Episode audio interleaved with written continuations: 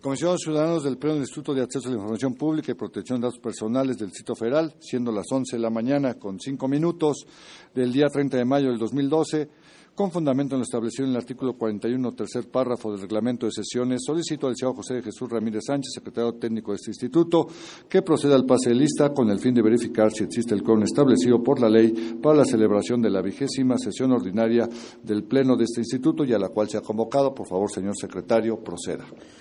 Gracias, comisionado presidente. Procedo a pasar lista de asistencia a los integrantes de este pleno. Están presentes los comisionados ciudadanos Óscar Mauricio Guerra For, Mucio Israel Hernández Guerrero, David Mondragón Centeno, Luis Fernando Sánchez Nava, Alejandro Torres Rogelio. Señor presidente, le informo que se encuentran presentes los cinco comisionados ciudadanos, existiendo el quórum legal requerido para sesionar de conformidad al artículo 70 de la Ley de Transparencia y Acceso a la Información Pública, así como al artículo 17 del reglamento de sesiones de este Pleno. Muchas gracias, señor secretario. En virtud de que existe el quórum legal establecido, se declara abierta la sesión. Comisionados ciudadanos, de no haber inconveniente por parte de ustedes, procedemos al desahogo de los asuntos del orden del día de esta sesión. Es necesario indicar que el desarrollo de la misma será de conformidad con el procedimiento establecido en el artículo 21 del reglamento de sesiones de este Pleno. Señor secretario, haga favor de proceder a dar lectura a la orden del día. El orden del día de esta sesión ordinaria es el siguiente. Uno, lista de asistencia y verificación del quórum legal. Dos, lectura, discusión y, en su caso, aprobación del orden del día. Tres, presentación, análisis en su caso, aprobación del proyecto de acta de la décima novena sesión ordinaria de este Pleno celebrada el 23 de mayo del 2012. Cuatro, presentación, análisis en su caso, aprobación del proyecto de acuerdo mediante el cual se aprueba, se aprueban las afectaciones programático presupuestal de las partidas y capítulos que se indican correspondiente al ejercicio fiscal 2012 de este instituto. Cinco, presentación, discusión y, en su caso, aprobación de un proyecto de resolución de recurso de revisión interpuesto ante el Infodef en materia de solicitud de acceso a datos personales. Seis, presentación, discusión y, en su caso, aprobación de 33 proyectos de resolución de recursos de revisión interpuestos ante el Infodef en materia de solicitudes de acceso a la información pública. Siete, asuntos generales. ¿Es señores comisionados? Señores comisionados, está a consideración esta orden del día. Si no hay ningún comentario sobre la misma, aquellos comisionados que estén de acuerdo con esta orden del día, a favor de levantar la mano. Se aprueba por unanimidad el orden del día propuesto. Comisionados ciudadanos, de no haber inconveniente por parte de ustedes, procederemos al desahogo del siguiente punto del orden del día, consistente en la presentación, análisis y, en su caso, aprobación del proyecto de acta de la décima novena sesión ordinaria de este Pleno, celebrada el pasado 23 de mayo del 2012. Señores comisionados, está a su consideración el proyecto de esta acta. Si no hay ninguna observación, además de la acción hecho llegar ya a la Secretaría Técnica, aquellos comisionados que estén de acuerdo con el proyecto de esta acta, a favor de levantar la mano. Se, David. Comisionado David. Vota. Se aprueba por unanimidad el acta de la décima novena sesión ordinaria de este Pleno. Comisionados ciudadanos, de no haber inconveniente por parte de ustedes, procedemos al desahogo del siguiente punto del orden del día, consistente en la presentación, análisis y, en su caso, aprobación del proyecto de acuerdo, mediante el cual se aprueban las afectaciones programático-presupuestales de las partidas y capítulos que se indican correspondientes al ejercicio fiscal 2012 de nuestro instituto y las cuales me voy a permitir presentar. Entonces, las consideraciones son las siguientes, que en base al artículo quinto, fracción tercera de la Ley de Presupuesto y Gasto Eficiente del Distrito Federal, establece que la autonomía presupuestaria y de gestión otorgada al InfoDF comprende la autorización de las adecuaciones a su presupuesto para el mejor cumplimiento de sus programas, previa aprobación de su órgano competente y de acuerdo con la normatividad correspondiente, sin exceder sus presupuestos autorizados y cumpliendo con las metas y objetivos de sus programas operativos. Que de acuerdo al artículo 22 de los lineamientos en materia de recursos financieros de nuestro instituto, corresponde al Pleno el de autorizar las adecuaciones adecuaciones externas a su presupuesto, entendiéndose adecuaciones externas, entendiéndose por adecuaciones externas la acción de efectuar traspasos de recursos entre capítulos de gastos, cambios en la estructura programática y o en la naturaleza del gasto o bien incrementos en las partidas sujetas a racionalidad que el artículo 35 de los lineamientos en materia de racionalidad y austeridad de disciplina presupuestal del Instituto dispone que el incremento en el presupuesto asignado a las partidas presupuestales establecidas en el artículo 21, segundo párrafo de los lineamientos en la materia, en materia de recursos financieros del Info, debe ser invariablemente aprobado por el Pleno de este Instituto. Adelante. Entonces, en base a estas consideraciones, lo que se está proponiendo son las siguientes afectaciones. Es una ampliación a la partida 1211, que como ustedes ya saben, la partida está ya en, el capítulo 1000, no como antes en el 3000, dada la nueva contabilidad gubernamental, y son horarios asimilados a salarios, y ahí se, eh, lo que estaría ampliando son 634.874 pesos. Estos, digamos, provienen del capítulo 1000, ¿sí? Este, eh, de lo que es eh, los conceptos 1131, sueldos base, 1341, compensaciones, 1411, aportaciones a instituciones de seguridad social, 1421, aportaciones a vivienda, 1431, aportaciones al sistema del retiro, 1441, primas para el seguro de vida y 1511, cuotas para el fondo de ahorro.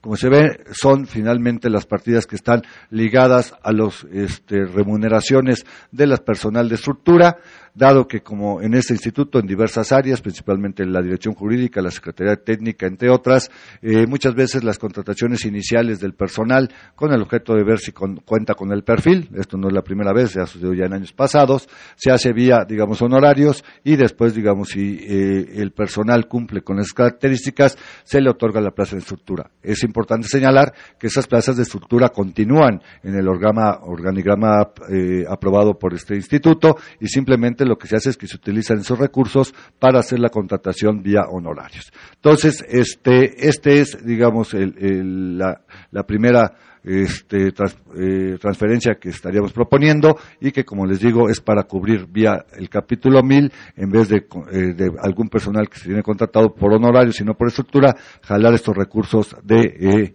de estos capítulos o de estas partidas sin, obviamente, modificar lo que ya son la estructura que aprobó este pleno. Adelante. Eh, la otra es una que tiene que ver para ampliar pasajes aéreos nacionales e internacionales, que no uh, se habían sido contemplados originalmente, igual que los viáticos al extranjero, para las diversas comisiones de los, de los comisionados de ese instituto, siempre obviamente con los temas relacionados con datos personales y transparencia, a eventos que obviamente puedan enriquecer la vida institucional, el trabajo de nuestro instituto. Y esto se sacaría del concepto de otras aportaciones para seguros, específicamente esto es del seguro de gastos médicos, ya se hizo la licitación y se tenía un techo eh, por arriba de lo que finalmente terminó, digamos, la licitación de los seguros de gastos médicos que usa todo el personal de este instituto, lo cual se puede decir que gracias a la licitación hubo esa economía y esa economía de 225 mil es un poco mayor la economía, pero obviamente solamente se estarían utilizando 225 mil 663 que se estarían trasladando a las partidas 1311 y 1361. Adelante. Este, la otra afectación es ampliar para la conservación y mantenimiento menor de inmuebles hemos tenido que, buenamente, darle mantenimiento a algunos inmuebles del instituto, reparar también, digamos, este, principalmente los automóviles, este, que tenemos ya un, grado de obsolescencia importante en la flota vehicular del instituto, tanto de la camioneta como de eh, los, el sur y los Centra, dado que pues ya están, muchos de ellos tienen ya más de cinco años, y esto, bueno, ha ampliado un poco. Y lo otro, estamos este, llevando un recurso para congresos y convenciones, dado que eh, esta parte eh, fue, digamos, una parte importante fue utilizada en el primer trimestre, que se hicieron varios eventos, pero queremos tener para cualquier congreso, convención, este 30 mil pesos para estar, digamos, con suficiencia presupuestaria para eso, adicionalmente a la ampliación presupuestal que estamos pidiendo a finanzas, que es para los eventos obviamente grandes como es la feria o el seminario, entre otros. Esto suma 90 mil pesos y esto se eh, obtendría de muebles de oficina estantería, que digamos hasta donde tenemos entiendo no, no, no se requieren y no se requerirán, son 90 mil pesos y con esto estaríamos siendo cubriendo esta ampliación con esta reducción a la 5.111. Adelante. Entonces el acuerdo es el siguiente, se bueno, se propone se aprueben las afectaciones programáticas presupuestales correspondientes al ejercicio fiscal 2012 de nuestro instituto. En términos del documento que como anexo forma parte integral del presente acuerdo, se instruye a la Dirección de Administración de Finanzas para que lleve a cabo las afectaciones programáticas presupuestales aprobadas por el presente acuerdo. El presente acuerdo entraría a vigor al día siguiente de su aprobación y se instruye al secretario técnico para que este acuerdo se publique en el portal de Internet de nuestro instituto. Está a su consideración, señores comisionados, este proyecto de acuerdo. No hay ninguna observación, entonces aquellos comisionados, este ya, bueno, deberíamos trabajar en una reunión de prepleno, aquellos comisionados que estén de acuerdo con este proyecto para estas afectaciones programático-presupuestales, a favor de levantar la mano. Se aprueba por unanimidad las afectaciones programático-presupuestales de las partidas y capítulos que ya expuso el presidente correspondiente al ejercicio fiscal 2012. Dos, este, comisionados y ciudadanos, de no haber inconveniente por parte de ustedes, procedemos al desahogo del siguiente punto del orden del día, consistente en la presentación, discusión y, en su caso, aprobación de los proyectos de resolución de recursos de revisión interpuestos ante nuestro instituto en materia de solicitudes a datos, bueno, en materia de solicitudes de acceso a datos personales y de acceso a la información pública. De conforme al criterio establecido por este pleno, iniciaríamos con este, la eh, votación o aprobación de los recursos de revisión en materia de datos personales, que en este caso es solo uno, y que como no ha sido reservado por ningún comisionado, de todos modos pediría nos hiciera la lectura al director jurídico para pasar a la votación, si no hay ninguna observación de forma también pudiese ser, ¿no? Si la hay, pues eh, es el momento de mencionarla. Gracias, buenos días, tengan ustedes, comisionados, secretario técnico.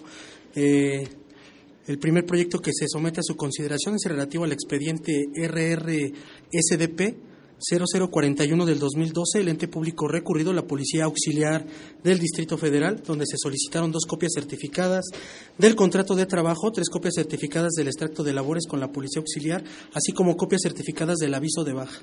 El particular interpone su recurso de revisión señala que no se entregaron copias certificadas del aviso de baja. Las consideraciones del proyecto es que el ente obligado a través de la Subdirección de Recursos Humanos de la Policía Auxiliar expidió un aviso de baja, por lo que el ente recurrido cuenta con el documento de interés del particular y del que estaba obligado a proporcionarlo y no lo hizo, pues el mismo contiene datos personales de tipo identificativos y laborales y por tanto resulta fundado el agravio del particular. El sentido del proyecto, modificar la respuesta impugnada y ordenar al ente obligado que proporcione copia certificada del aviso de baja con el objeto de atender el numeral 3 de la solicitud de acceso a datos personales. Es cuanto, comisionados.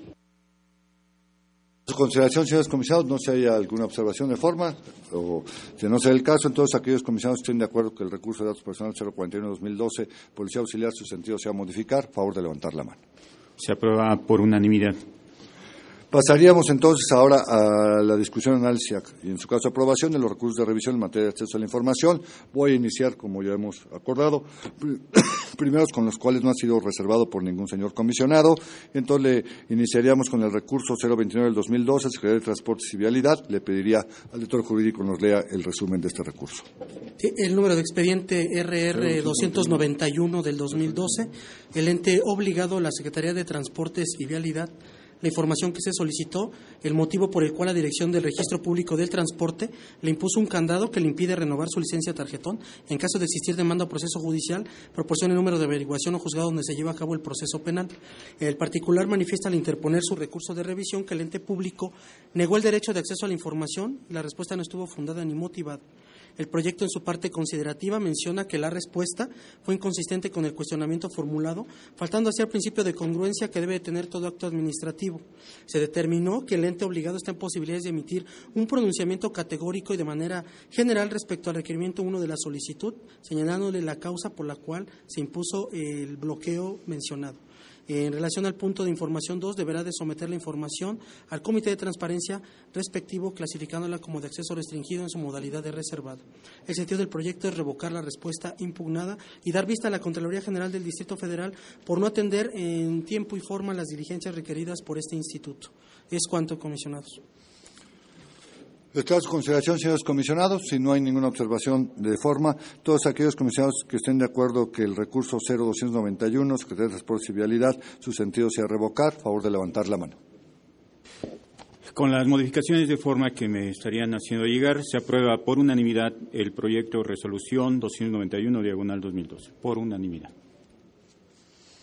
Entonces vamos a pasar al siguiente recurso, el 0427. Le pediría al secretario técnico que lea un documento que nos han hecho llegar sobre este recurso. Eh, con relación a este recurso 427 eh, contra la Asamblea Legislativa del Distrito Federal, el comisionado Alejandro Torres nos hizo llegar a la Secretaría Técnica el oficio mediante el cual está eh, indicando que se excusaría eh, de este recurso para efectos de la discusión y votación de conformidad al artículo 11 del Reglamento Interior y 47, fracción 2 de la Ley Federal de Responsabilidades de los Servidores Públicos. Por lo tanto, ya pasó a, a retirarse el comisionado. Entonces le pediríamos al director jurídico si nos hace la exposición del resumen de este recurso. Sí, el número de expediente RRCIP 427 del 2012, el ente público recurrido, la Asamblea Legislativa del Distrito Federal. La información requerida, requerimiento relacionado con los aspirantes a ocupar el cargo de comisionados ciudadanos de este instituto. El particular manifestó que no se le respondió lo pedido. Las consideraciones del proyecto es que del estudio realizado se desprende que la respuesta complementaria fue incongruente con lo requerido, que lo mismo ocurrió en el caso de la respuesta impugnada, ya que a través de ella se informó que las comisiones de administración pública local y de transparencia a la gestión se encontraban revisando todos y cada uno de los expedientes cuando ello no fue lo requerido, que el proceder adoptado por el ente recurrido transgredió el principio de congruencia y que con base en la normatividad aplicable se determina que el ente se encontraba en franca posibilidad de proporcionar respuesta al dato eh, solicitado. El sentido del proyecto es revocar la respuesta y ordenar al ente que emita una nueva en la que proporcione de manera congruente una respuesta fundada y motivada. Es cuanto, comisionados. ¿Está a su consideración, señores comisionados? Si no hay ninguna observación, aquellos comisionados estén de acuerdo que el el recurso 0427, Asamblea Legislativa del Distrito Federal, el sentido sea revocar. En los términos expuestos, favor de levantar la mano. Se aprueba por unanimidad. Entonces, si nos hace favor de, incorporarse el comisionado Alejandro Torres, pasaríamos al recurso 0430, Oficialidad Mayor del Gobierno del Distrito Federal, si nos hace favor. Sí, número de expediente RRCIP 430 del 2012, el ente obligado recurrido la Oficialía Mayor del Gobierno del Distrito Federal, donde se le requirió el trazo del sistema vial surponiente en formato SHP o DWG o también podría ser la descripción detallada de las calles por las que pasa dicho trazo. El particular, al interponer su recurso, menciona que el ente obligado lo orientó a la Secretaría de Obras y Servicios cuando la oficialía debe de contar con la solicitud, ya que la obra se trata de una concesión.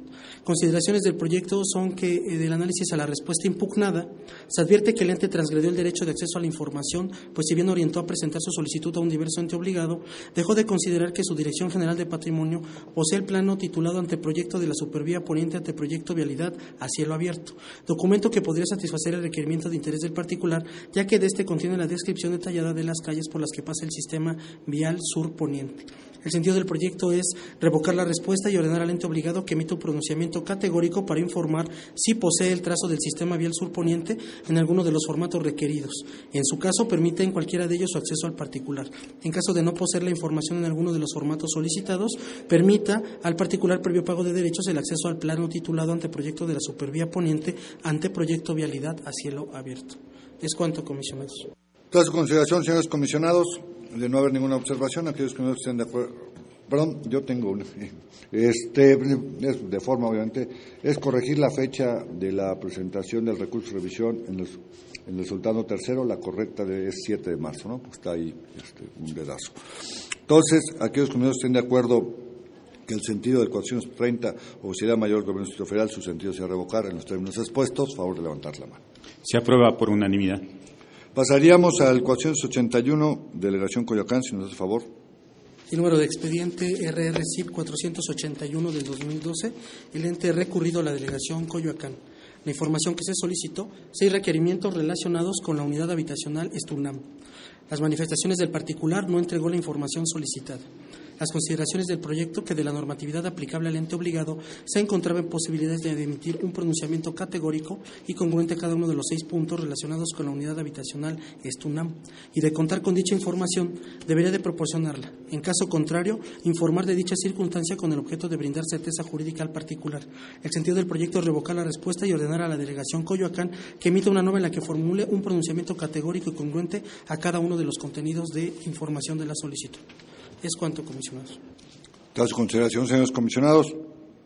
Si no hay ninguna observación, aquellos comisionados están de acuerdo que el 0481 de la Nación Coyoacán, su sentido sea revocar, favor de levantar la mano.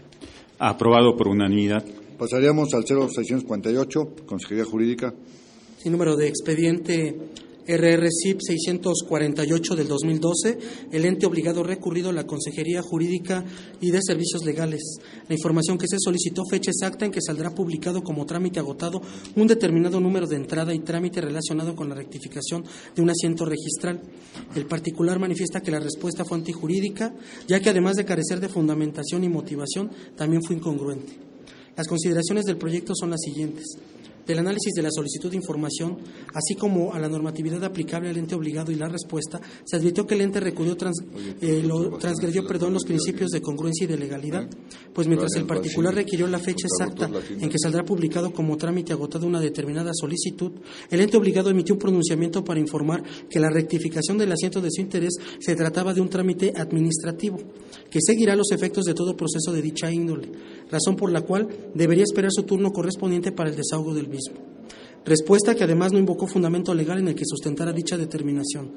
En ese sentido, y toda vez que de la revisión a la normatividad aplicable no logró advertir que en el caso de la etapa denominada trámite agotado, que el ente recurrido se encontrara obligado a observar un determinado plazo para la publicación de la fase en comento, no se encuentra posibilidad de proporcionar el dato de su interés, resultando procedente ordenar a dicho ente que informe al particular de manera categórica, congruente y debidamente fundada y motivada las causas por las cuales no se encuentra en aptitud de proporcionarle la fecha de su interés del proyecto es revocar la respuesta impugnada.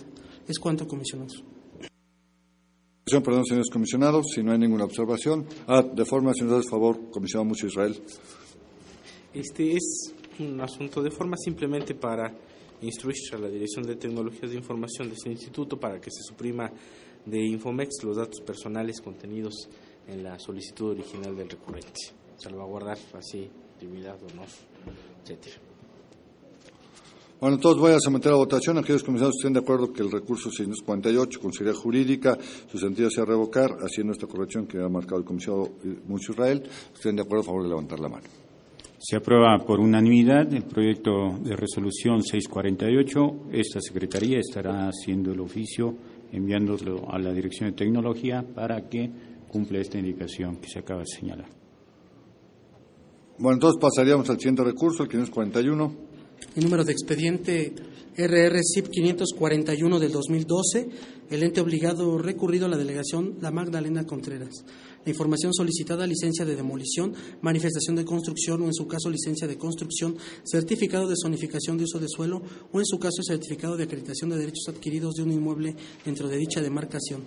El particular al interponer su recurso señala que la liga que se le señaló como eh, para acceder a la información en Internet no aparece la información requerida en los puntos 1 y 2. También que no se le entregó lo solicitado en el punto 3, remitiendo a la CEDUBI, y que se vulneró su derecho de acceso a la información. Las consideraciones del proyecto son que del análisis a las constancias del expediente y de la normatividad aplicable al ente, se determinó que los agravios fueron fundados debido a que la delegación incumplió con el artículo 54 de la Ley de Transparencia al señalar una liga de Internet y no entregar la información, porque sugirió hacer la solicitud ante la CEDUBI. También en lugar de orientar al particular, transgrediendo así en lo dispuesto en el artículo 47 de la Ley, 42 de su reglamento y 8 fracción octava de los lineamientos de Infomex. Por otra parte, se determinó que el ente recurrido cuenta con atribuciones para entregar la información pedida, aunado al hecho de que en el informe el ente señaló contar con la misma. El sentido del proyecto es revocar la respuesta y ordenar al ente obligado que someta a su comité de transparencia las documentales requeridas para el efecto de que, siguiendo el procedimiento del artículo 50 de la ley, entregue al particular versión pública previo pago de derechos de los documentos solicitados. Es cuanto, comisionados. Tras consideración, señores comisionados, si no hay ningún comentario, creo que estén de acuerdo que el 541 de la acción de Contreras, el sentido sea revocar. Por favor de levantar la mano. Se aprueba por unanimidad. Pasaríamos al siguiente recurso, 581. El número de expediente RR-CIP 581 del 2012. El ente obligado recurrido también la delegación La Magdalena Contreras. La información que se solicitó, copias certificadas de los oficios con terminación 1521 del 2011 y 2232 del 2011. El particular interponer su recurso menciona que el ente obligado no le proporcionó la información lesionando su derecho a estar informado sobre las acciones del gobierno delegacional. Las consideraciones del proyecto son que del estudio efectuado la respuesta emitida por el ente recurrido, así como a su normatividad, se determina fundado el agravio del recurrente, debido a que la ley de transparencia refiere que toda la información generada, administrada o en posesión de los entes se considera un bien de dominio público accesible a cualquier persona. Por otro lado, debido a que la delegación exhibió el oficio con terminación 1521, es posible ordenar su entrega en la modalidad requerida. Respecto del diverso con terminación 2232, lo entregue certificado y para el caso de que contenga datos personales, someta a su comité de transparencia la solicitud y siga el procedimiento establecido en el artículo 50 de la ley. El sentido del proyecto es revocar la respuesta impugnada. Es cuanto, comisionados. Aquellos que, si no hay ninguna observación, aquellos comisionados estén de acuerdo que el recurso 581 de la acción Madalena Contreras, sentido sea revocar, favor de levantar la mano. Se aprueba por unanimidad el proyecto de resolución 581. Pasaríamos al recurso 580. Sí, número de expediente RRCIP 580 del 2012. El ente obligado recurrido la delegación Iztacalco, en donde se le solicitó seis requerimientos relacionados con el presupuesto para la rehabilitación y mantenimiento de los sótanos de los edificios que conformaban la unidad habitacional Infonavit Iztacalco, conforme al decreto de presupuesto de egresos para el ejercicio fiscal 2011. El particular en interponer su recurso de revisión menciona que la respuesta fue incongruente, que no se respondió ninguno de los seis requerimientos de información. Las consideraciones del proyecto son que del análisis efectuado se concluye que la respuesta fue incongruente, además de que no satisfizo ninguno de los seis puntos de la solicitud de mérito. No obstante, fue posible afirmar que a través de la Dirección General de Desarrollo Social, la delegación Iztacalco ejerció el presupuesto referido, por lo que se determinó procedente ordenarle que de manera congruente atienda cada uno de los seis requerimientos de información. El sentido del proyecto es revocar la respuesta impugnada. ¿Es cuánto, señores comisionados? Señores comisionados, esta consideración, aquellos comisionados estén de acuerdo que el 580 la delegación Iztacalco, el sentido sea revocar, favor de levantar la mano. Se aprueba por unanimidad. Pasaríamos al 601.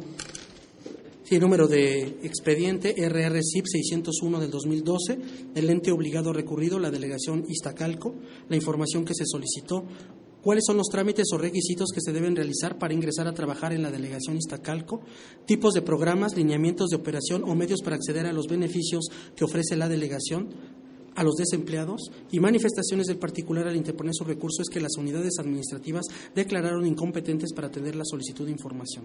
El proyecto en su parte considerativa menciona que, estudiando la normatividad aplicable, se concluye que la Dirección General de Administración de la delegación es competente para atender el requerimiento de información, mientras que la Dirección de Desarrollo Sustentable y Fomento Cooperativo lo es para atender el requerimiento 2, por lo que se estima fundado el agravio del particular, toda vez que la respuesta no guardó congruencia con lo solicitado. El sentido del proyecto es revocar el acto impugnado y ordenar al ente obligado que gestione la solicitud de información ante las unidades administrativas mencionadas, emita una nueva respuesta debidamente fundada y motivada en la que se respondan los planteamientos del particular. ¿Es cuánto, señores? Señores comisionados, aquellos que estén de acuerdo que el 600, el 601 de la elección Iztacalco, el sentido sea revocar, favor de levantar la mano. Se aprueba por unanimidad. Pasaríamos a los recursos 659 y acumulados 665, Junta Local. Sí, los expedientes RR 659 y 665, ambos del 2012 acumulados, el ente obligado recurrido la Junta Local de Conciliación y Arbitraje del Distrito Federal. La información que se le requirió es de un, mueble, de un inmueble perdón, del ente obligado desde el 1 de diciembre del 2010 al último día hábil de diciembre del 2011, el subprograma y procedimientos de seguridad, así como el programa de capacitación en materia de prevención de incendios.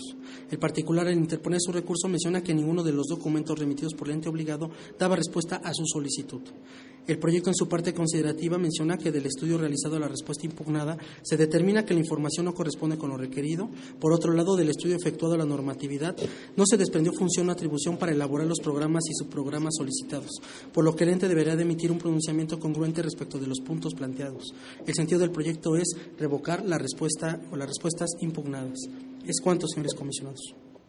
Está a su consideración, señores comisionados. Aquellos que estén de acuerdo que el 659 y 665, Junta Local de Conciliación y Arbitraje, el sentido sea revocar, favor de levantar la mano. Se aprueba por unanimidad. Pasaríamos al 562. El número de expediente RRCIP 562 del 2012, el ente obligado eh, recurrido a la Secretaría de Transportes y Vialidad.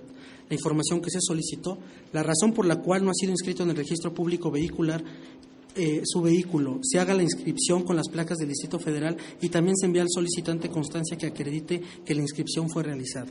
El particular, al interponer su recurso, menciona que se manifiesta inconforme con la atención brindada al punto 2 de la solicitud, siendo omiso en formular queja respecto de la respuesta dada al punto 1, teniéndose por satisfecho. La parte considerativa del proyecto menciona que del análisis de la información solicitada en el punto 2, se advierte que la solicitud del particular relativa a que se inscriba su vehículo con sus placas en el registro público vehicular y se le envíe la constancia de inscripción no constituye una solicitud de acceso a la información pública, por lo que no es jurídicamente adecuado que la recurrente pretenda ejercer el derecho de acceso a la información para obtener del ente obligado un acto y un documento que no es materia de rendición de cuentas. El sentido del proyecto es sobreser el recurso de revisión.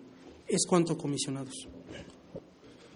Este, comisionado Luis Fernando Sánchez. Solo de forma. se entregan al, secretario. Entonces, aquellos comisionados estén de acuerdo que el sentido del 562, Secretaría de Transporte y Vialidad, sea sobreser por no conseguir una respuesta recaída en una solicitud de información, a favor de levantar la mano. Se aprueba por unanimidad el proyecto de resolución 562.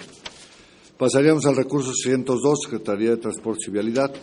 Y número de expediente RRPSIP 602 del 2012, el ente obligado recurrido a la CETRAVI Información solicitada, fecha en que se otorgaron o iniciaron su vigencia cuatro concesiones de taxis, las manifestaciones del particular que el ente obligado le respondió de manera general con el periodo de vigencia que señala la ley, siendo que solicitó de manera precisa la fecha de inicio de vigencia o de otorgamiento de cuatro permisos de concesiones. Consideraciones del proyecto es durante la sustanciación del recurso de revisión, el ente obligado remitió un oficio que contiene, entre otra información, el inicio de la vigencia de las concesiones que amparan a los permisos de las placas de servicio de transporte público taxi señaladas en su solicitud de información, por lo que satisfizo cabalidad del requerimiento formulado. De igual manera, exhibió la segunda respuesta y la constancia de notificación, documentos con los que este instituto dio vista al recurrente, eh, satisfaciéndose los tres requisitos exigidos por la causal de sobreseimiento prevista en el artículo 84, fracción cuarta de la ley de la materia. El sentido del proyecto que se propone, comisionados, es sobreser el presente recurso de revisión. Es cuanto, comisionados. Si no hay ninguna observación, aquellos comisionados que estén de acuerdo que el recurso 102, Secretaría de Transporte y Vialidad, el sentido sea sobreser por entregar información, favor de levantar la mano. Se, aprueba por unanimidad proyecto de resolución 602.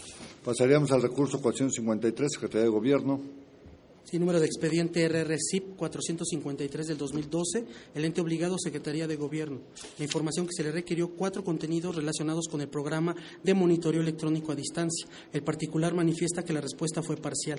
Las consideraciones del proyecto son las siguientes. Durante la sustanciación del recurso de revisión, la Secretaría de Gobierno del Distrito Federal entregó una respuesta complementaria al particular a través de la dirección de correo electrónico autorizada para tal efecto.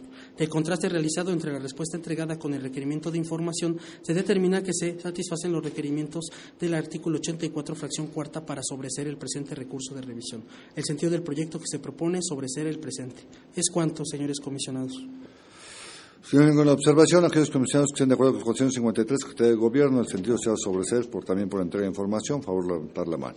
Se aprueba por unanimidad el proyecto 453. Pasaríamos al siguiente recurso. Sí, el número de expediente RRCIP 570 del 2012, el ente obligado recurrido la Secretaría de Seguridad Pública del Distrito Federal.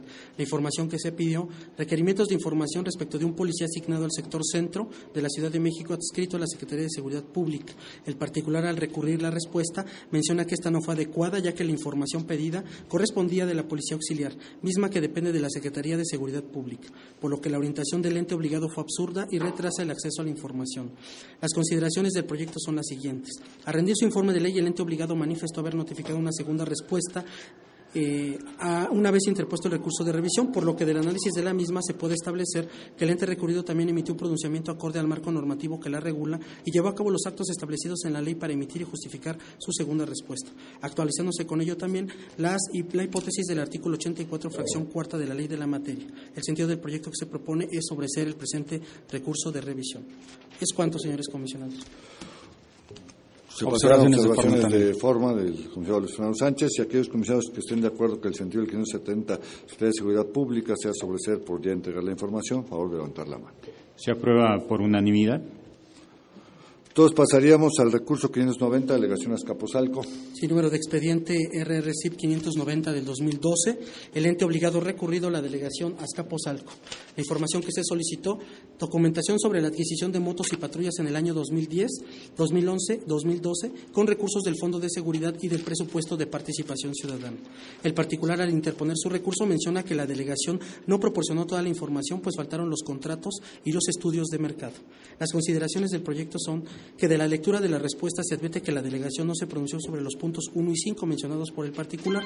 No obstante, durante la sustanciación proporcionó al recurrente una versión pública de los contratos de adquisición en las que testó indebidamente datos confidenciales, argumentando que constituyen datos personales. Asimismo, clasificó como reservado los estudios de mercado o cotizaciones presentadas por diversas empresas, debiendo proporcionarle una versión pública de la que se eliminaran las frecuencias de tonos y rangos de frecuencia de transmisión de las patrullas, así como el agresor de la película antiasalto, ya que su divulgación perdón, podría impedir las actividades de persecución de los delitos y la impartición de justicia. El sitio del proyecto es modificar la respuesta y ordenar al ente obligado que proporcione al particular una versión pública de los contratos y de los estudios de mercado solicitados, tal y como se señala en el proyecto.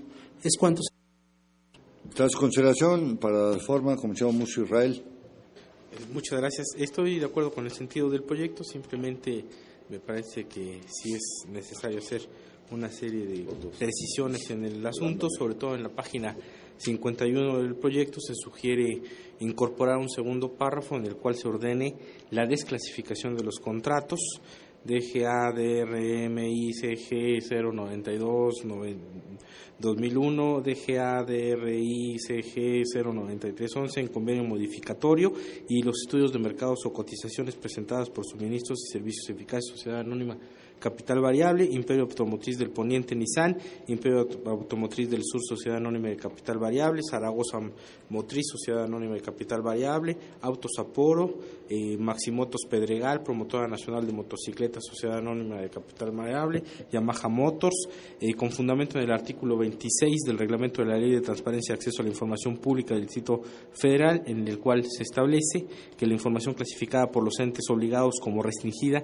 podrá ser desclasificada por resolución firme del Pleno del Instituto, debidamente fundada y motivada, y de igual forma se debe ordenar al ente que reclasifique dicha información en los términos del artículo 82, fracción tercera de la Ley de Transparencia y Acceso a la Información eh, Pública del Distrito Federal, en la cual se prevé que el Instituto, en el desahogo, tramitación y resolución del recurso, podrá, eh, fracción tercera, revocar o modificar las decisiones del ente obligado y ordenarle a este que permita al particular el acceso a la información solicitada, que la proporcione completa, que reclasifique la información o bien que modifique tales datos.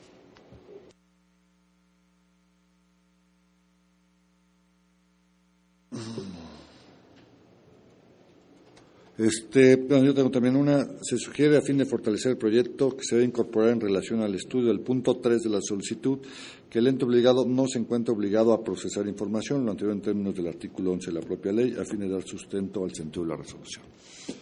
Entonces, si no hay más, señores comisionados, este, aquellos comisionados que estén de acuerdo que el sentido del 590, alegación Escaposalco, con estas modificaciones o estas correcciones, su sentido sea modificar, favor de levantar la mano. Se aprueba por unanimidad el proyecto de resolución 590. Pasaríamos al recurso 477. Sí, el número de expediente RRCIP 477 del 2012, el ente obligado recurrido a la Contraloría General del Distrito Federal. La información que se solicitó, ocho requerimientos relacionados con quejas y denuncias presentadas por dos ciudadanos en contra de servidores públicos de la Procuraduría Social. El particular, al interponer su recurso, menciona que no entregó nada de la información solicitada, además de que la reserva no opera para lo solicitado, ya que es materia de rendición de cuentas. El proyecto en su parte considerativa menciona que el ente obligado atendió de manera categórica uno de los requerimientos, que es respecto al estado procesal en que se encuentran las quejas y denuncias. Y con respecto al resto de los y con respecto al resto, perdón, los clasificó como información de acceso restringido en su modalidad de reservada.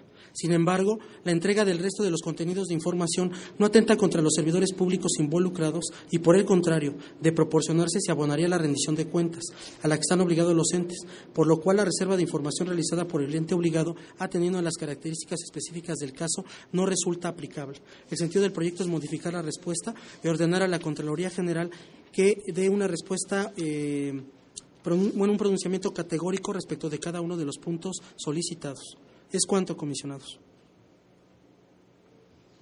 El señor Tomás simplemente agregaría, de acuerdo con el proyecto, que en la orden se debe eliminar la referencia al considerando cuarto y debe emitir una orden precisa en la que se refiere al punto de la, punto de la solución de información, que no repitamos, sino que hagamos precisa lo que estamos ordenando, ¿no?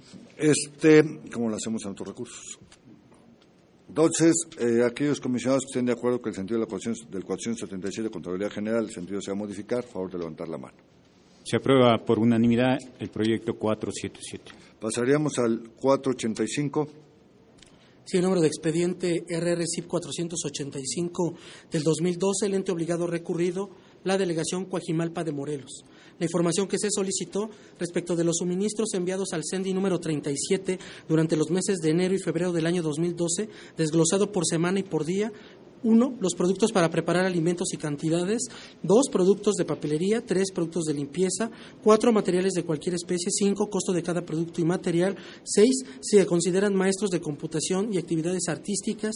Y si ya, eh, si es esto, mencionar la fecha y si están en nómina y si no, mencionar el motivo.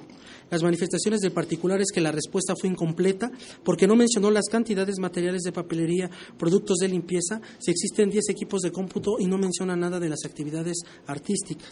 Las consideraciones del proyecto es que del estudio de la documentación integrada al expediente se determina que el ente obligado atendió de manera eh, congruente los puntos 2 y 3, sin embargo no proporcionó la información de los puntos 1, 4 y 5. El agravio 1 entonces resulta parcialmente fundado. En relación a la respuesta al punto 6, el ente obligado reconoció la existencia de equipos de cómputo en el CENDI mencionado, por lo que la respuesta emitida a este punto no se apegó a los principios de información de veracidad y de certeza jurídica, por lo que el agravio 2 también resulta fundado.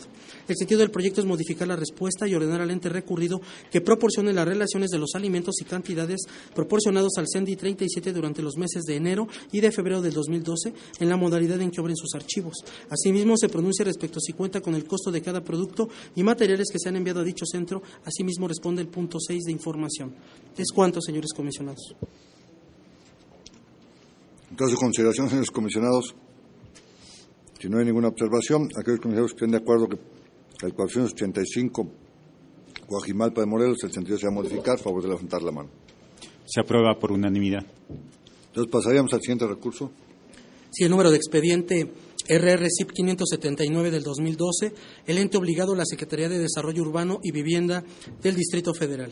La información que se solicitó, lista de inmobiliarias que operan actualmente en la Ciudad de México, incluyendo datos de contacto. El particular manifiesta que no es posible que no contara con un padrón, registro o lista de las empresas inmobiliarias que operaban en la Ciudad de México. El proyecto en su parte considerativa menciona que de la revisión a la normatividad aplicable al ente obligado, se concluye que la Secretaría de Desarrollo Urbano y Vivienda no contaba con facultades para emitir un pronunciamiento respecto a lo pedido. Sin embargo, es la Consejería Jurídica y de Servicios Legales que sí tiene atribuciones en la materia, por lo que se determina que debió de canalizar la solicitud a dicha dependencia. El sentido del proyecto es modificar la respuesta impugnada. Es cuanto, señores comisionados. Está su consideración, señores comisionados. Si no hay ninguna observación, aquellos que no estén de acuerdo con el 79 Secretaría de Desarrollo Urbano, el sentido sea modificar, favor de levantar la mano. Aprobado por unanimidad. Pasaríamos al 592 número de expediente RR 592 del 2012, el ente obligado recurrido al Instituto de Educación Media Superior del Distrito Federal. La información que se solicitó, lista de las plazas vacantes que hay en el ente obligado, actualizada al primero de marzo del año 2012, con los siguientes datos: nivel, puesto de plaza, turno, adscripción, periodo de vacancia y motivo por el cual se encuentra vacante dicha plaza.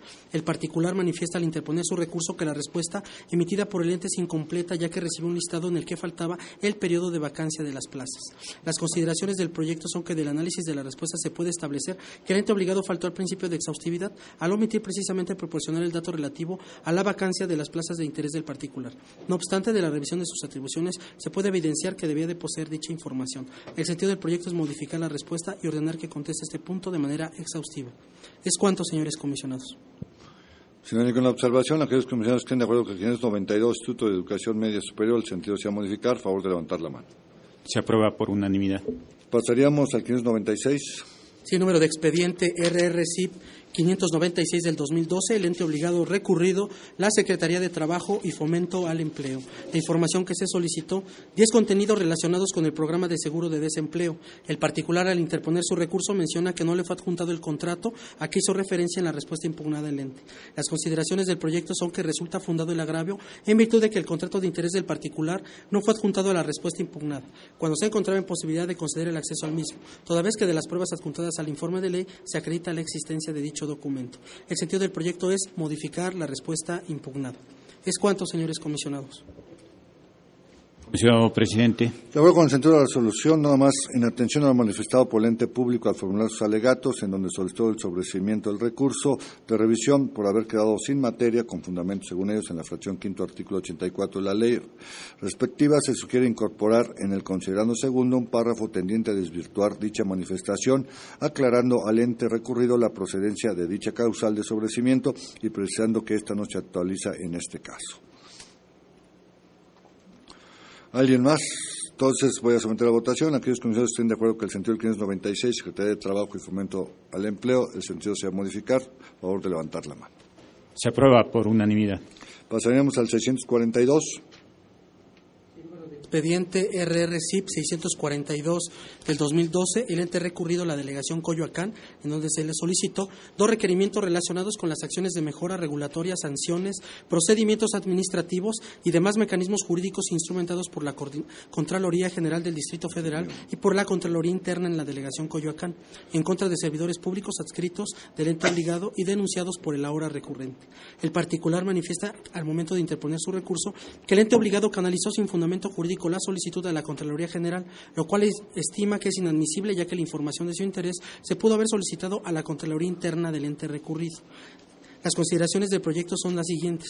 De la revisión efectuada de las atribuciones previstas por la Ley Orgánica y Reglamento Interior, ambos de la Administración Pública del Distrito Federal, se puede establecer claramente que la Contraloría General del Distrito Federal es el ente obligado competente para atender la solicitud de información, toda vez que la Contraloría Interna del ente obligado depende de la Contraloría General del Distrito Federal, por lo cual, y contrario a lo afirmado por el recurrente, la delegación garantizó el derecho de acceso a la información al canalizar su solicitud al ente competente. El sentido del proyecto es confirmar la respuesta impugnada. Es cuanto, señores comisionados. Tras su consideración, si no hay ninguna observación, aquellos comisarios estén de acuerdo con el 642 de la acción Coyoacán en el sentido sea confirmar, favor de levantar la mano. Se aprueba por unanimidad. Pasaríamos al, 600, al 561, perdón. Sí, número de expediente RRCIP 561 del 2012, el ente obligado recurrido a la Secretaría de Desarrollo Social. La información que se solicitó, cuánto fue el finiquito, liquidación que recibió el exsecretario de Turismo Alejandro Rojas Díaz Durán y el exsecretario de Desarrollo Social Martí Batres, tras su renuncia o despido. Indicar si fue finiquito o liquidación, si fueron despedidos o renunciaron a su cargo y dependiendo de la cifra, con base a qué se entregó la suma. Las manifestaciones del particular es que no se otorgó la cifra total del finiquito del exsecretario de Desarrollo Social tal y como lo solicitó. Las consideraciones del proyecto son las siguientes. El ente obligado atendió debidamente el punto uno de la solicitud toda vez que manifestó categóricamente que no se entregó finiquito alguno derivado de un despido o renuncia, situación que no pudo ser controvertida por este instituto al no encontrar elementos de convicción que así lo demostraran. El sentido del proyecto es confirmar la respuesta impugnada. Es cuanto, señores comisionados. Tras su consideración, si no hay ninguna observación, aquellos comisionados que estén de acuerdo que el sentido del 561 Secretaría de Desarrollo Social, el sentido sea confirmar, favor de levantar la mano. Se aprueba por unanimidad. Pasaríamos al recurso 630. Sí, número de expediente RRCIP 630 del 2012, el ente obligado recurrido a la delegación Iztacalco.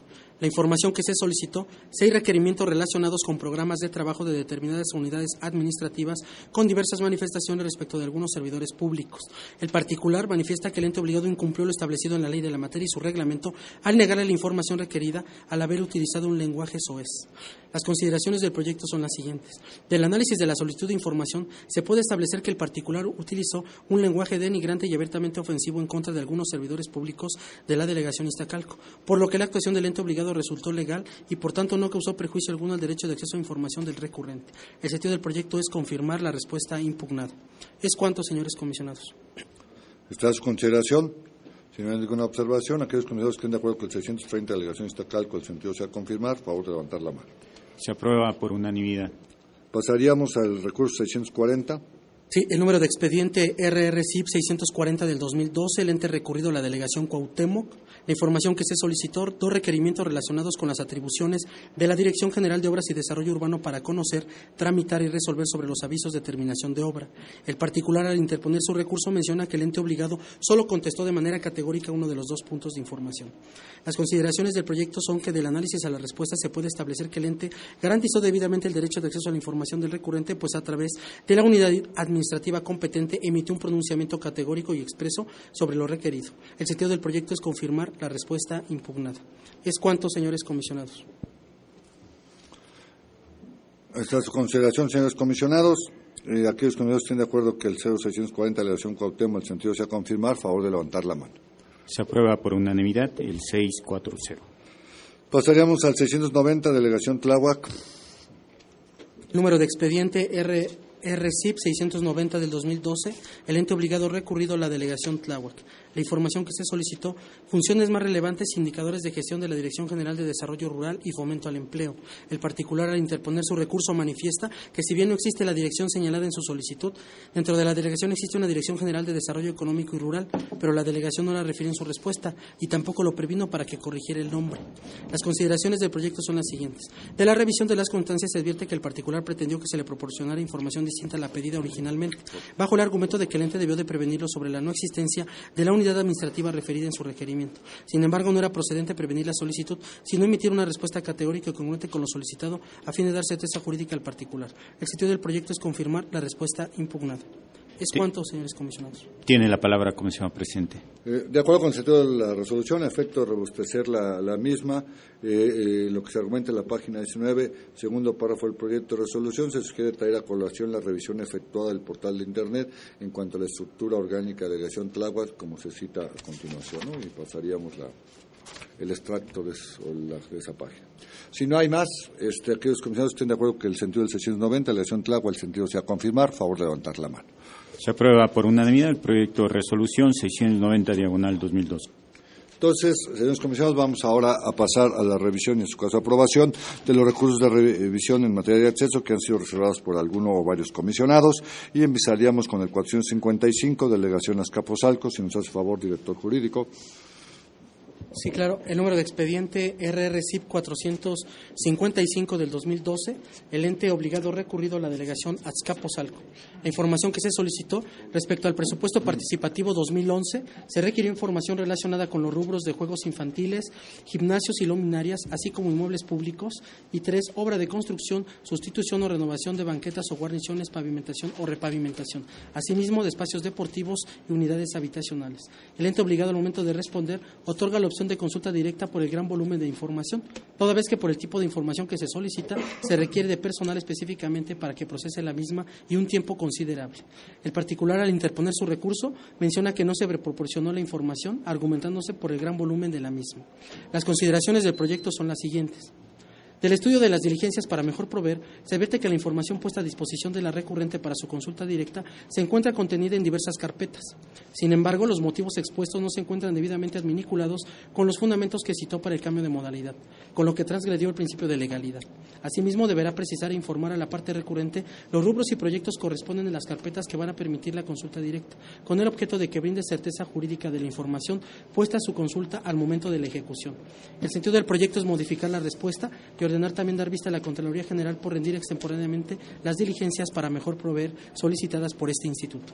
Es cuanto, señores comisionados. Comisionado Alejandro Torres. Gracias, buenas tardes a todos. Eh, yo considero adecuado el proyecto propuesto en el sentido de que el ente está en condiciones de proporcionar eh, acceso a la información solicitada con mayor precisión, no nada más ponerle a la vista ahí más de 14.000 fojas. Eh, no obstante, es necesario precisar, tanto en el considerando cuarto como en la instrucción, que la información que se ponga a disposición del recurrente deberá ser revisada y, en su caso, sometida a consideración del Comité de Transparencia a efecto de proteger la información confidencial que pudiera contener en su caso. ¿no? Y también tomando en cuenta que el ente ya admitió poseer la información, eh, considero importante precisar muy bien la instrucción en la que se solicita la emisión de un pronunciamiento categórico por parte de la jefatura de, la Unidad Departamental de Avance Físico y Financiero de la Dirección General de Obras y Desarrollo Urbano respecto a si tiene o no la información. O sea, es simplemente eh, gestionarla esa unidad, pero eso no significa que todo el ente vaya ahora a tener la oportunidad de decir, no, pues ya siempre no la tengo. No, ya admitió que la tiene, ¿no? Exactamente, es, una eh, eh, cuestión adicional nada más, ¿no? Entonces, con esas dos observaciones.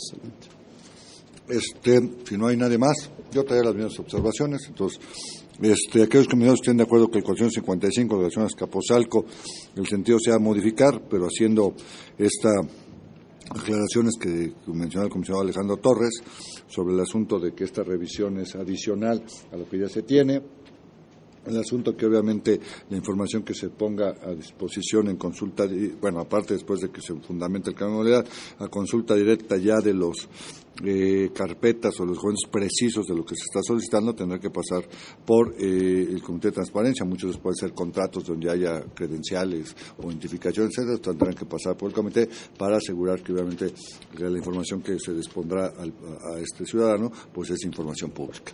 ¿Estén de acuerdo con que el sentido sea modificar y dar, perdón, vista por haber tenido de forma temporal en la diligencia para mejor proveer? Favor de levantar la mano. Se aprueba por unanimidad proyecto de resolución RRC 455 diagonal 2012. Pasaríamos al recurso 566, si nos hace favor, director jurídico. Sí, claro, el número de expediente RRC 566 del 2012, el ente obligado recurrido a la delegación Coyoacán. La información que se solicitó, cuatro contenidos de información relacionados con la aplicación de la Ley de Protección a la Salud de los No Fumadores en el Distrito Federal. La respuesta del ente obligado emitió un pronunciamiento a cada uno de los puntos de información.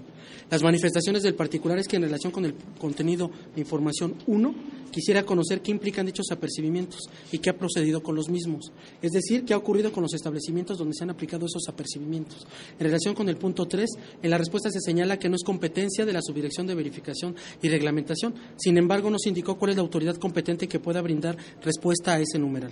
Las consideraciones del proyecto son las siguientes.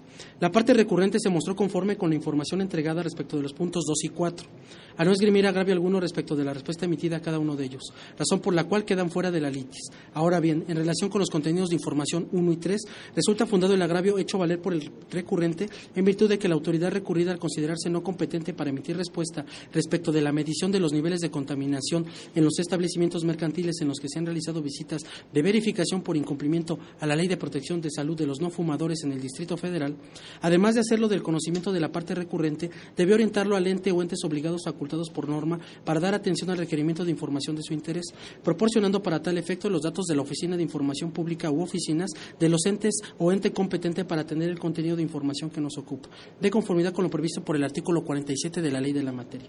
El sentido del proyecto es modificar la respuesta impugnada. ¿Es cuánto, señores comisionados? Tiene la palabra comisionado Luis Fernando Sánchez Nava. Sí, de acuerdo con el sentido del proyecto. Sin embargo, hay que hacer, cabe hacer varias observaciones. Del desarrollo del considerando cuarto se afirma en la página 21, el segundo párrafo, lo siguiente, que es claro que la autoridad recurrida atendiendo a la literalidad del contenido de información identificado, como uno realizó el pronunciamiento expreso y concluyente al referir que después de realizada una búsqueda, no se encontró procedimiento alguno en el que se haya impuesto sanción o clausura por incumplimiento a la Ley de Protección a, No Fumadores del Distrito Federal del año 2008 al 2012. Sin embargo, respuesta que más bien pudiera corresponder al contenido de información identificado como el número 2, por lo que es inadecuada toda argumentación que parte de esa afirmación, ya que del contenido de información uno se refiere a cuántas y qué tipos de visitas de inspección y verificación han realizado las autoridades del Distrito Federal, más no sobre los procedimientos en que se haya impuesto sanción o clausura. Sin embargo, aun estando inadecuadamente razonado lo anterior, ni siquiera debería incluirse en el contenido del proyecto por lo, porque el recurrente no se duele en los agravios respecto del numeral 1, en específico sobre cuántas y qué tipo de visitas de inspección y verificación han realizado las autoridades del Distrito Federal, ya que en su agravio menciona lo siguiente, que el subdirector de verificación y reglamentación informó que solo se han hecho apercibimientos a los establecimientos, por lo que quisiera conocer qué implica dicho apercibimiento y qué ha procedido con los mismos. Es decir, qué ha sucedido con los establecimientos donde se han aplicado dichos apercibimientos, por lo que resulta evidente que los cuestionamientos relativos a qué implican dichos apercibimientos y qué ha procedido con los mismos, es decir, qué ha ocurrido con los establecimientos donde se han aplicado esos apercibimientos, no fueron materia de lo solicitado de manera original y en consecuencia resulta pegado a derecho concluir que la parte recurrente a través de lo argumentado en el agravio de estudio se duele por información distinta a lo originalmente requerido, lo que se traduce en una pretensión del recurrente por ampliar la solicitud de información que dio origen al recurso de revisión y en consecuencia su estudio no puede ser materia de estudio en el presente instrumento jurídico, pues de hacerlo así, este órgano colegiado actuaría fuera de la litis planteada al pronunciarse respecto de contenidos de información diversos a los que fueron solicitados a través del requerimiento original. Por lo tanto, debe ajustarse al contenido del proyecto respecto de esto último y eliminar los párrafos donde se argumenta respecto de algo que no es materia del agravio. Por lo tanto, se sugiere eliminar el último párrafo de la página 20 y los cuatro primeros párrafos de la página 21, ajustando el tercer párrafo de la página 18 en este mismo sentido. Asimismo, se sugiere respecto del primer párrafo de la página 38, la parte donde dice en los establecimientos mercantiles en los que se han realizado visitas de verificación, y debiendo decir en los establecimientos mercantiles en los casos en que se hayan realizado visitas de verificación en virtud de que no se sabe si se llevaron o no las visitas de verificación. Otra observación es respecto del considerando cuarto en la página 38. Se sugiere que se incluye también como ente competente al Instituto de Verificación Administrativa del Distrito Federal eh, y también a las 15 delegaciones eh, o órganos políticos administrativos restantes. Eh, básicamente. Bueno, este, voy a poner a consideración, voy a poner a consideración a aquellos consejeros que estén de acuerdo que el sentido del recurso 566, delegación Coyoacán, su sentido sea modificar, pero bueno, voy a resumir un poco, aparte de la nota que se pasará a la Secretaría, suprimir todo el argumento que se refiere a que es satisfecho el requerimiento 1 la solicitud, ya que más bien se refiere al punto 2 que no, que no se agravió, perdón. Este, eh, bueno, este asunto muy importante que obviamente se elimine, ya se dice de los párrafos y las páginas, eh, eh, el análisis del agravio donde se amplía, digamos, la, respuesta, o donde se amplía, perdón, la, solicitud, entonces obviamente no se debe analizar porque no es parte de la solicitud original, y que se incluya la orientación a las delegaciones restantes y al Instituto de Verificación. ¿Estén de acuerdo que con estas modificaciones que nos hará llegar el comisionado Luz Fernando de la Secretaría Técnica, el sentido sea modificar, favor de la mano. Se aprueba por unanimidad el proyecto de resolución 566 diagonal 2012. Pasaríamos al 539, su acumulado 540. Sí, claro, el número de expedientes RRCIP 539 y RRCIP 540, ambos del 2012 acumulados, el ente obligado recurrido la, la Consejería Jurídica y Servicios Legales del Distrito Federal. La información que se requirió nombres de herederos designados de un testamento público abierto el ente obligado menciona que se carece de facultades para manifestarse sobre el contenido de un instrumento notarial. El archivo es privado, por lo que debe acreditar el interés jurídico para requerir algún trámite relacionado a un instrumento notarial que no tenga una antigüedad de más de 70 años. El particular, al momento de interponer su recurso, menciona que la respuesta violenta el derecho de acceso a la información a requerir que acredite el interés jurídico, ya que la información guarda relación con un testamento que fue dotado de publicidad en la legislación. Las consideraciones de proyectos que del estudio al Código Civil del Distrito Federal y a la normatividad aplicable se considera de acceso público por disposición expresa de la ley del notariado para el Distrito Federal. Asimismo, no puede acceder a través del derecho de acceso a la información. Sin embargo, el ente no informó al solicitante que puede iniciar un juicio sucesorio previsto en el Código de Procedimientos Civiles ante el juez familiar o notario público, por lo que la respuesta no se apega al principio de información. El sentido del proyecto es modificar el acto y ordenar que emita uno nuevo debidamente fundado y motivado en atención a las consideraciones anteriores. Es cuanto, señores comisionados. En la palabra, comisión Alejandro Torres Rogelio. Gracias. Eh, yo quiero aquí hacer la siguiente eh, observación. En el proyecto se señala que el ente pudo informar respecto a la posibilidad de iniciar un juicio sucesorio ante el Tribunal Superior de Justicia del Distrito eh, Federal, con la finalidad de que en la primera etapa de dicho juicio el juez de lo familiar determine quiénes tienen la capacidad de heredar, así como la normatividad que regula dicho procedimiento. El proyecto nos propone modificar la respuesta del ente se propone modificar la determinación emitida por el ente y ordenar que emita una respuesta en la que, ¿vale? Ah, en la que informe el procedimiento a seguir, la normatividad aplicable y la autoridad competente para determinar quiénes son herederos en un testamento público abierto. Yo considero que desde sus respuestas iniciales el ente se pronunció de forma fundada y motivada, orientando adecuadamente al solicitante. Eh, si bien la consideración de proyecto respecto al procedimiento ante el Tribunal Superior de Justicia del Distrito Federal pudiera considerarse parte de la orientación, en términos estrictos, se trata de una asesoría para la cual se requieren más elementos y podría llevar al ente a excederse en sus facultades. En este, en este sentido, y considerando que el ente atendió cabalmente desde un inicio las solicitudes de información, creo que sería procedente eh, que el sentido del proyecto más bien sea confirmar la respuesta. Tiene la palabra, Comisión Presidente. En, el mismo sentido, un criterio que, que tiene este pleno, que está bueno en esa publicación, entiendo que los criterios son cambiantes, no son, pero este, porque hemos tenido muchos cuando o, es una asesoría o la otra que aquí finalmente lo que están haciendo es un trámite, o sea, estás, o sea, lo están orientando a un trámite donde ya puede satisfacer estas necesidades de información, cumpliendo determinados requisitos. Entonces lo que se ha dicho es que cuando hay un trámite lo que simplemente hay que decirle este es el trámite y aquí creo que se le explica perfectamente qué consiste, cómo es, cuánto cuesta, etcétera, etcétera, y por lo cual yo creo que queda más que satisfecha el asunto. Ya lo que el proyecto trae sí ya es otra otra otra consideración, ¿no? que la, instituto no está, digamos, como para, dar orientación jurídica o ese tipo de cosas, ¿no? Entonces yo también estaría de acuerdo, igual que el comisario Torres, en que el sentido debe ser confirmar la respuesta de la consejería pensando que es correcta. Si no hay más, voy a someter a votación. Este, voy a someter, Dios, porque así lo hemos establecido, tal como viene el proyecto, y después la propuesta que se ha hecho aquí en la mesa. Eh, aquellos comisarios estén de acuerdo que el sentido del 539 y el 540, Consejería Jurídica, el sentido sea modificar, a favor de levantar la mano. Aquellos comisarios que estén de acuerdo que el 539 y el 540, Consejería Jurídica, el sentido sea confirmar, por los elementos ya señalados, a favor de levantar la mano.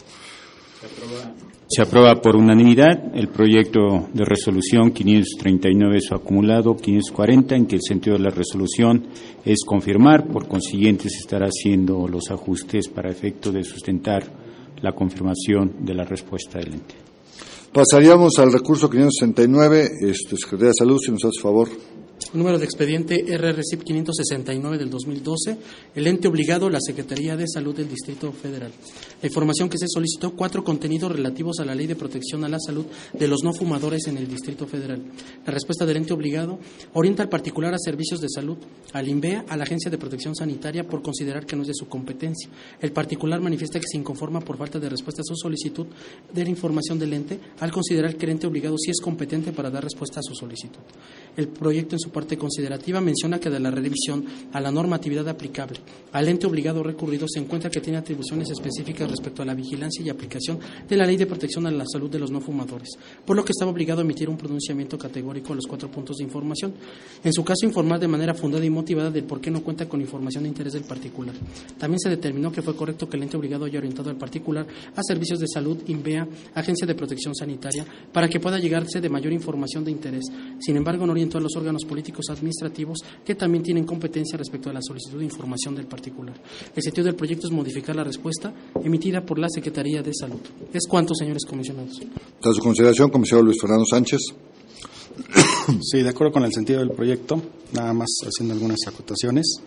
Eh, en el considerando cuarto, página 38, cuarto párrafo, se afirma que la coordinación de fomento sanitario y la subdirección de operación sanitaria dependientes del organismo de servicios de salud del Distrito Federal no tienen obligación legal de competencia para la aplicación y vigilancia de la Ley de Protección a la Salud de los No Fumadores en el Distrito Federal, toda vez que no se encontró disposición legal expresa. No obstante, en los dos párrafos precedentes se razona que las atribuciones de la primera se ejercerán cuando existan riesgos y daños a la salud de las personas por incumplimiento de las disposiciones sanitarias y respecto de la segunda que cuando advierta derivado del ejercicio de sus atribuciones riesgos y daños a la salud de las personas propondrá la coordinación de fomento sanitario sanciones y medidas.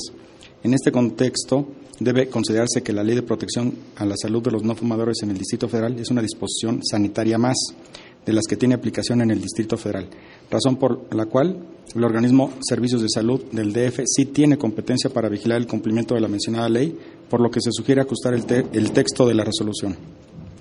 Más aún, líneas más adelante se hace mención a un oficio eh, del 27 de marzo del 2012, a través del cual dicho organismo, Servicios de Salud del Distrito Federal, contestó una solicitud de información similar a la del hoy recurrente y en la que afirma haber realizado acciones de promoción y fomento sanitario a 26.936 establecimientos mercantiles del Distrito Federal para promover los espacios 100% libres de humo de tabaco, con motivo de la entrada en vigor de la ley en comento. Todo lo anterior evidencia una contradicción, por lo que se sugiere matizar y armonizar los tres párrafos de la página 38 para que sean congruentes. Eh, por otra parte, en el resolutivo segundo, página 43, establece, se ordena al ente obligado informar a este instituto por escrito sobre el cumplimiento dentro de los cinco días posteriores al plazo otorgado para tal efecto. Ahí nada más se sugiere fundar y ajustar conforme a lo estipulado en el artículo 90 de la materia, de la ley de la materia.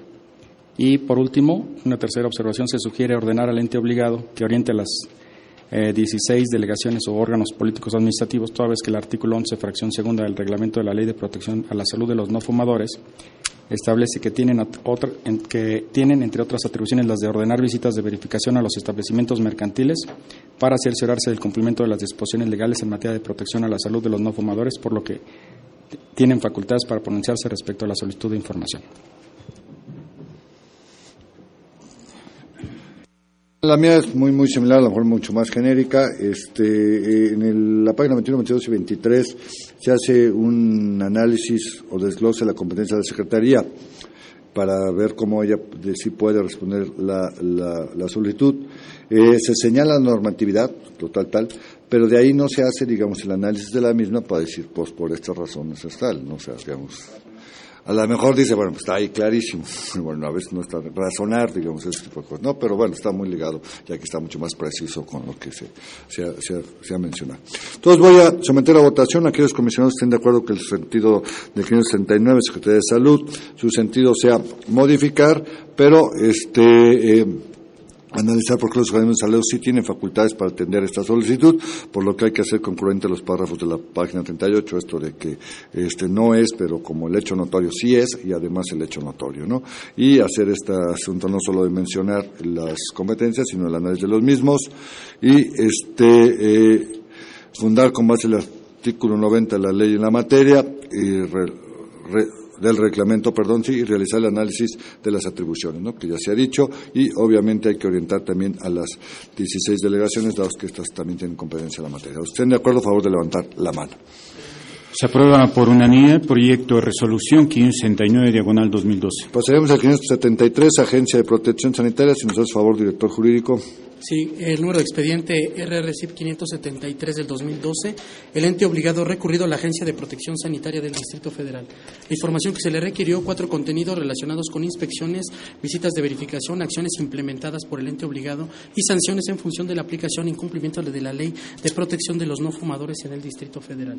La respuesta del ente obligado que orienta la solicitud del particular a los 16 órganos políticos administrativos del Distrito Federal por considerar que dichos entes obligados eran los competentes para dar respuesta a sus puntos de información por no contar con atribuciones para dar respuesta. El particular al momento de interponer su recurso de revisión menciona que es cuestionable que el ente obligado cuente con atribuciones para dar respuesta a la solicitud de información. Las consideraciones del proyecto son las siguientes. De la revisión a la normatividad aplicable a la Agencia de Protección Sanitaria, específicamente a su reglamento, así como la Ley de Salud y de la Ley de Protección de Salud de los no fumadores, todos del Distrito Federal, se encuentran diversos dispositivos que confieren facultades a la Agencia de Protección Sanitaria para conocer sobre la aplicación de la Ley de Protección a la Salud de los no fumadores del Distrito Federal, por lo que se considera que sí es competente para emitir al menos un pronunciamiento categórico e informar sobre los contenidos de información que le fueron formulados. Fue válido que haya orientado a las 16 delegaciones, toda vez que también estas tienen competencia para atender a solicitud de información, por lo cual el particular puede llegarse de más elementos de su interés. Sin embargo, también se advierte que la Secretaría de Salud, el Instituto de Verificación Administrativa y en este caso también Servicios de Salud del Distrito Federal, todos pueden ser competentes para emitir un pronunciamiento también a este cuestionamiento. Por tanto, se, modifica el sitio del proyecto para que la Agencia de Protección Sanitaria, eh, en este caso, dé respuesta a la solicitud del particular y oriente a los entes públicos a los cuales les faltó eh, orientar al particular en su respuesta. ¿Es cuánto, señores comisionados? Considerando el comisionado Luis Fernando, perdón, considerando, comisionado Luis Fernando Sánchez, perdón. Sí, este es eh, respecto, es en el mismo sentido de modificar la respuesta impugnada, estamos de acuerdo. Eh, serían los mismos términos que se argumentó respecto al recurso 569, este, y que no quisiera repetir, pero sin embargo se sugiere armonizar los, los dos últimos párrafos de la página 37 con el primer párrafo de la página 38, ya que se desprende que sí existe obligación legal por parte de servicios de salud de ser una autoridad competente para la aplicación y vigilancia de la Ley de Protección a la, la Salud de los No Fumadores, conforme al Manual Administrativo del Servicio de Salud Pública del Distrito Federal.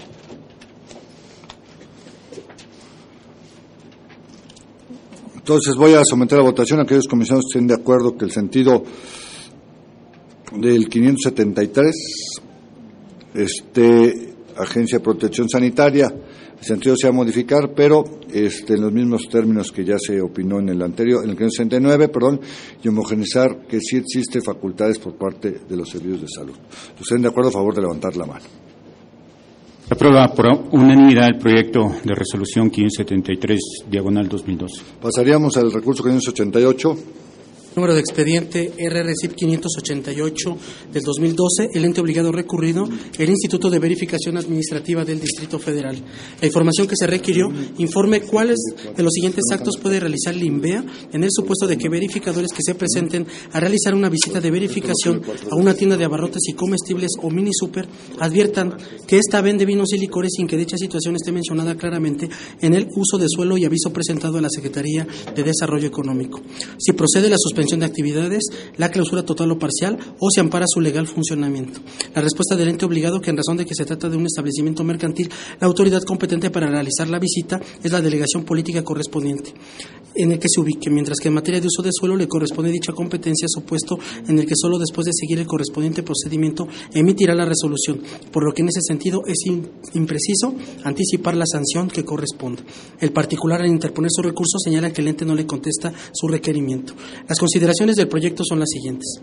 Del análisis a las constancias que integran el expediente, se advierte que no existen los elementos previstos en los artículos 76 y 77 de la ley de la materia para la procedencia del presente recurso de revisión, es decir, la existencia de una solicitud de acceso a la información pública, toda vez que el particular pretende a través del planteamiento de una consulta sobre su, posible funcionamiento irregular en relación con un establecimiento mercantil, obtener la providencia que adoptaría el ente de acuerdo con los tres determinados supuestos de actuación que el mismo refiere, situación que necesariamente implicaría al ente analizar la hipótesis que se le plantea a la luz del marco normativo que regula el funcionamiento de los establecimientos mercantiles y uso de suelo, y en consecuencia determinar las providencias planteadas por el particular. ¿Cuál de ellas resulta aplicable? Situación que escapan al ejercicio del derecho de acceso a la información y en consecuencia se actualiza la causal de sobreseimiento prevista en el artículo 82, fracción primera de la ley de la materia en relación con el diverso 84, fracción tercera del mismo ordenamiento. El sentido del proyecto que se propone es sobreseer el recurso de revisión. Es cuanto, señores comisionados.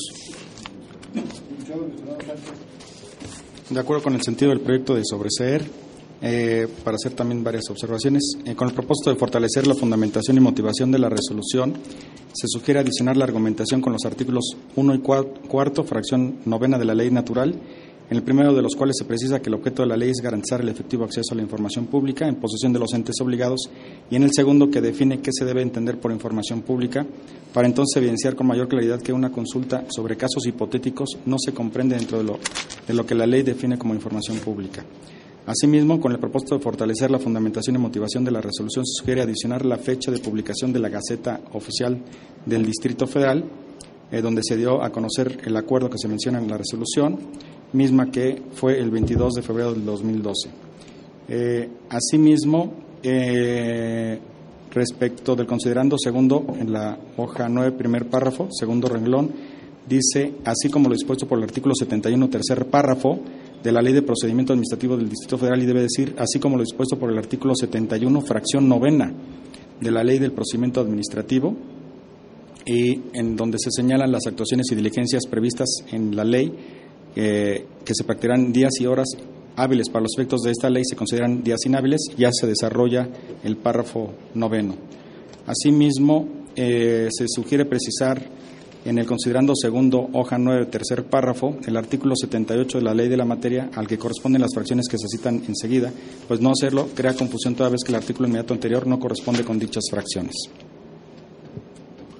Entonces voy a someter a, votación. Este, aquellos comisionados estén de acuerdo que el sentido del recurso 588, Instituto de Verificación Administrativa, sea sobreser por no construir una respuesta que haya una solicitud de información, pero se deben adicionar los artículos 1 y 4 de la Ley de Transparencia, incluir la fecha en que fue publicada en la Gaceta, el documento que es del 22 de febrero del 2012 y el 71 fracción novena es correcto, el correcto, ¿no? Eh, la fracción este, que es la correcta, y precisar en el considerando 2, página 9, tercer párrafo, las fracciones ¿no? del mismo.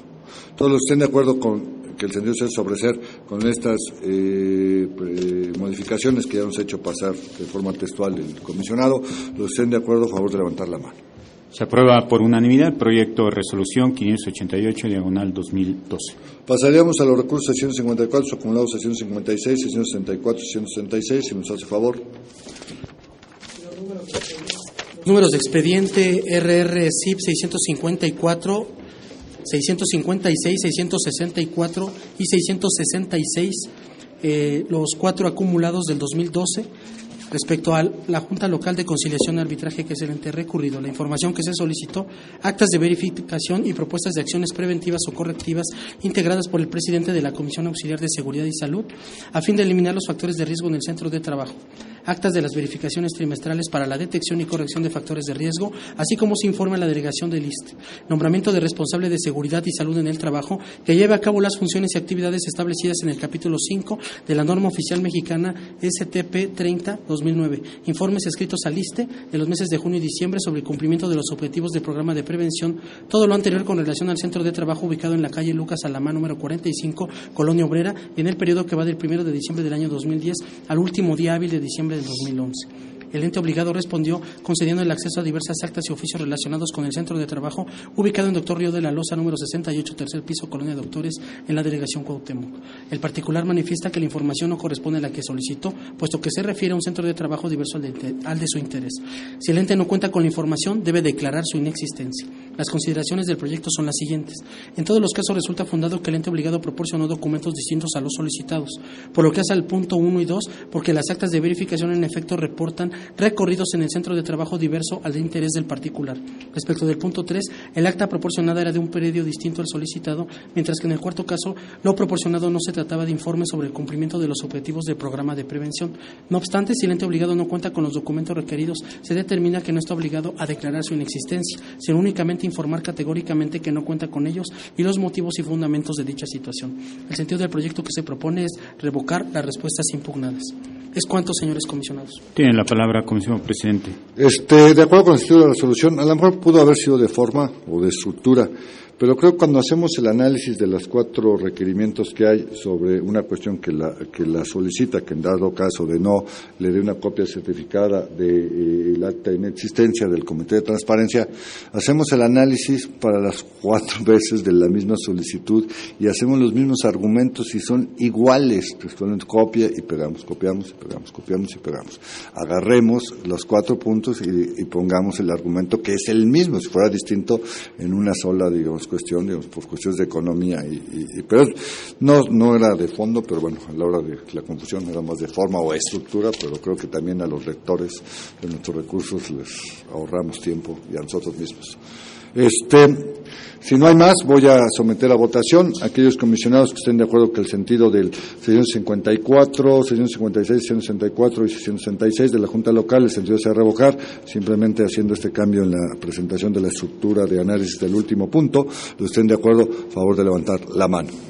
Con la propuesta del comisionado presidente se aprueba por unanimidad el proyecto de resolución 654, 656, 664, 666 acumulados. Se aprueba por unanimidad. Bueno, agradecemos la presencia del director jurídico de sus señores subdirectores y Comisión Ciudadana de no haber inconveniente por parte de ustedes, procedemos al desahogo del siguiente punto del orden del día, consistente en los asuntos generales, como no hay ningún asunto general y, y siendo las 12 con 25 minutos del día 30 de mayo del 2012, se da por terminada la vigésima sesión ordinaria del Pleno Instituto de Acceso a la Información Pública y Protección de los Personales del Distrito Federal. Agradeciendo a, ustedes, a todos ustedes su presencia. Que tengan muy buenas tardes.